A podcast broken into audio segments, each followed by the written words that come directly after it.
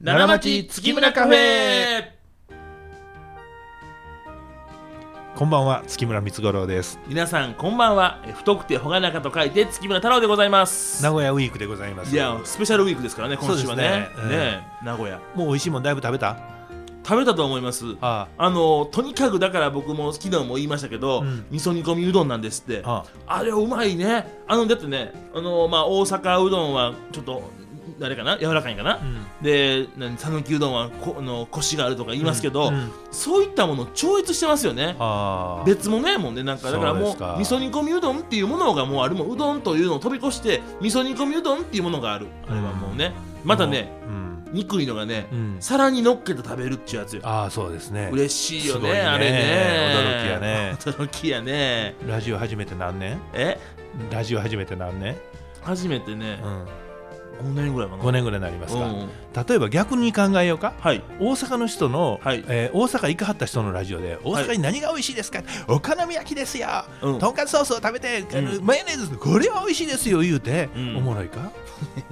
改めてね、うん改めて味噌煮込みうどんの良さをですよいやええようんもうそれはナンバーワンやけどね、うんそれは皆さんあのうん名古屋へ、あのいらっしゃったら味噌煮込みうどんが一番美味しいって皆さんも思っておられると思いますと、うんで僕もそう思いますと、うんでも今回は、うんあえてせっかくこのラジオをお聞きいただいてるわけですから、うんうんうん少し外したところのお話を申し上げたいと思いますいとや皆さんきしめんっていうのを、うんもう一度再認識したらいかがでしょうかと。えー、そっち行く今日のきしめん事情は、うん事情はちょっと変わってるんですよと、うんこの話よ、その話か、うん、いやー味噌煮込みうどんいみやーたいな話になってしもうたら僕は割と名古屋グルメは真ん中しか食うてへんねんえ今はもう真ん中しか食うてへん僕真ん中ししか食ってへんもうその味噌煮込みうどんでしょうん味噌カツでしょ、うんあとひつまぶしうんもう王道パターンしか行ってへん気がするななあそんなことしか言えへんねんな、あとね、うんあー鉄板ナポリタンこれ若干これ斜めねちょっと話止めてくれるか、はいお父さんとせっかくラジオしてんねんから、うんお父さんと名古屋の思い出っていう話に、うんこれスイッチを切り替えたらどうやろおおなるほどお父さんとの名古屋の思い出、う、うん僕が仕事をし始めた頃、うんお父さんと一緒に車で名古屋に連れて行っていただきましたと。一番初めねうん連れて行っていただきましそたうでさほど、うんその名古屋のことをよくわからないままに、うんお父さんの運転の助手席で、うん寝てるような起きてるような、うんたわいもないような時間を過ごして、うんお父さんが最後に連れてくれたのが、ううんなぎ屋さんでした、うわーほんまやな、うん、あったわそれうなぎ屋さんそのうなぎ屋さんは、うん尾張一宮にあるんうなぎ屋さんっていううなぎ屋さんで、ううん注文してからうなぎを締めるっていう、うんすごいその新鮮なうなぎを食べさせてくれるところがせやったせやった、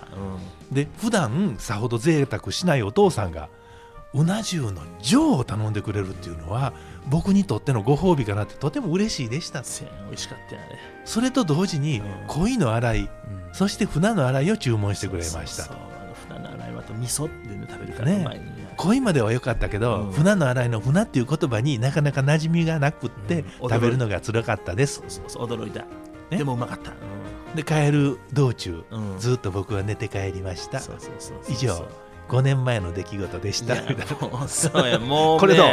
完全に僕の言いたいことをズバッと言ってくれたね安藤さんねあ僕の言いたいことやっいやそうよこれはもう味噌煮込みなん全部振りたそうこのうなぎのことを言おうと思ってたんや僕ねあーもう予定調はね言われたけどでそれ行って、うんそのうなぎに感動して、うんプライベートでもうなぎを食べに行ったとかいかんとか言うああこれほんまよこれあの、うんこれでねその、うん多分ね僕ね働いて1週目か2週目ぐらいにそれ連れてってもらったんですよあそうそう、うん、でもうその2週間ぐらいって、うんもうもう本当に怒られてばっかりっていうかまあ怒ってもらってばっかり分かってますそうでよすよ怒ってもらってばっかりで、でも当時の僕からしたらそんな分かりませんやんうん嫌、やなとか思ってたんですまあでも僕ね怒られてあなるほどお父さんのあの論理を追うてるなっていうのは分かってるわいけやそれは分かりますよ、うん分かるけどもやっぱ怒られるということ自体にやっぱまあなんていうんですか慣れてへんとこもあるでしょまあね学生上がりやもん僕、まあね怒ったことなかったもんな怒ったことはあったけどねそうですか 怒ったことはあったけどまあでこに牛乳瓶ぶつけた時ぐらいの話や じゃあ紙バッグの牛あのかあのコーヒー牛乳の空いた紙バッグをたまたま当たったらめっちゃ怒ったんですよ。違う違おううあの牛乳の蓋やと思うでふたかな、うんなんかあったよね、まあいい急に怒られたやつね、うんまあいいほんでめっちゃ怒られて嫌やったから僕休み水曜日やったんですけどその時ね、うん水曜日の朝もう5時頃にもう会うのいらんわとか言って家出たんですよでとりあえずどっか行こうと思ってあの鶴橋まで行って ふっと買ってしもたんが名古屋行きの特急券ああ特急で行ったか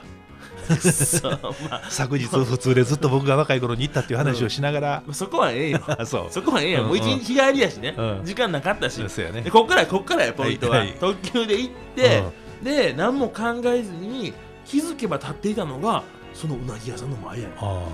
お父さんの面影を追いかけていっいたんややこれでもねほんまにそうやと思いますよ、うんなんかでも楽しかったしねあれね、うんでやっぱ嫌やって言うてもこう怒ってもうたことはまあなんていうんですか勉強しようと思ってたしね、うんだからやっぱこの時なんかねこうああそうかと思ってなんかでもね当時はねその気持ちわかんないんですよ複雑なんですなんで俺こうで食ってんと思いながら食ってたんですけど、うんその時にあんかけスパンには行かなかった、行かなかったそうそうそう、うんそんなことです、まあ、場所も分からへんなんかも分からへん 割と一宮簡単やし一応見合わせやね簡単ですねうんで福根ながらあの増田神社行ってうん、で拝んで帰ってきたあそんな感じそんな感じ織物神社もあるしね織物神社ありましたねうだんからもう同じコースたどってうん帰ってきたからあ違うかったのは特急に乗ったってことだけどあ そうやねそうそうそうそううんそれでしたからうんだからまあそういう意味ではね名古屋って僕の原点っていうかねうこんの働く上でのこのポイントでもありましたねああまあなんかことあればやっぱりこの業界この商売してるからやっぱり名古屋やしね、まああのー毛織物のねうんまあもともと一番そ一うで番すねって言っていいのかしらはい、美酒って言ったらやっぱ一番有名やし、ね特にその紳士服うん紳士服という言い方もも う古いけどね紳士福祉とか言いますよ紳ね士服寺っていうかその前はなんて言ったか知ってるああ知ってる知ってるえ言っていいうんラシャそううんだから何やそれえっ、と僕らは福地を扱っうてんそれを加工するけども、うん僕らの福地を仕入れるとこはラシャ屋さんやね、言うねあれね、うんまだ言わはる人いるわらっしゃいあそうやね割とあのご年配の方そうそうねそうそううそうんわしらラシャ扱うてるからとかね、僕僕ももなんか気許したらふっと言うてしまうようなねああそうですねでそのラシャラシャの織物工場も問屋さんも集中したのが名古屋やったああそうやねうんだから僕も名古屋にはね結構青春の思い出っていうのがね、うんすっぽんラーメンとかねはそれから名古屋に行った時にしかいただけへん高級な天ぷら屋さんが一宮にあったりねああーいいねそんなんうねんでそのアルバムっていうのがいろいろあるけど、うんあの食い物を思い出すっていうのも一つの心のアルバムやねああそれはありますねうんうんなんか思い出とともにってありますもんね僕そうあやのね名古屋のね鶴舞ってとこによく行くっていうかああの放送局ねちょっと FM イチさんとコラボさせてもらってね展示会させてこれもらって奈良の学園前の鶴舞じゃない名古屋の鶴舞や ねそう名古屋の鶴舞の方ですね、うんうん鶴舞公園がある方のは鶴い舞です、はいでそこの駅前に喫茶店があるんですよあのチェーン店ですけどねほう本当にまあなんてことないって言ったらあれですけど、まあうんどこでもあるまあチェーン店の美味しい喫茶店ですようんそこにいつもあの本番前大体まあ局に行くので20分ぐらい前にい、うん行くから、うんその名古屋と大阪やからちょっと早めに行くんでね、うんだから40分ぐらい前うにん鶴舞に着いて、20分ぐらいその喫茶店でスタンバイして、うんでゆっくりしてからまあ放送局に行くんですけどあそこで飲むアイスコーヒーですよねいつも僕頼むのはああそれをこう飲みながら本番まで待って原稿をにらめっこしてね、うんああれこう言おうかどう言おうかとかねああ言うっていうのが僕めっちゃだからそれあの大阪で同じ系列の喫茶店見ても思い出しますああ今でこそその今言えるけどこれ30年経ったらもっと深い思い出なんだよねおおーでそれまで喫茶店で待ち時間に飲み物を頼んだら、うんミックスジュースしか頼めへんだ、うん僕が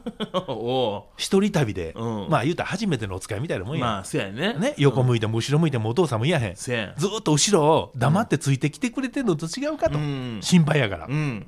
いつか絶対お父さんはついてきてくれると思ってもいないと、せやさあそこにお姉さんが来て何にしますかって言ったら、なぜか背伸びをしてホッアイスコーヒーって言ってしまったい僕がいるみ たいなだんだん脚色されていくけど ねうん話はねあそういやそうでしょでそこでなんかお父さんパンも一緒に食べへんって言いたいけれども、うん周りを見たらお父さんもいてへいんない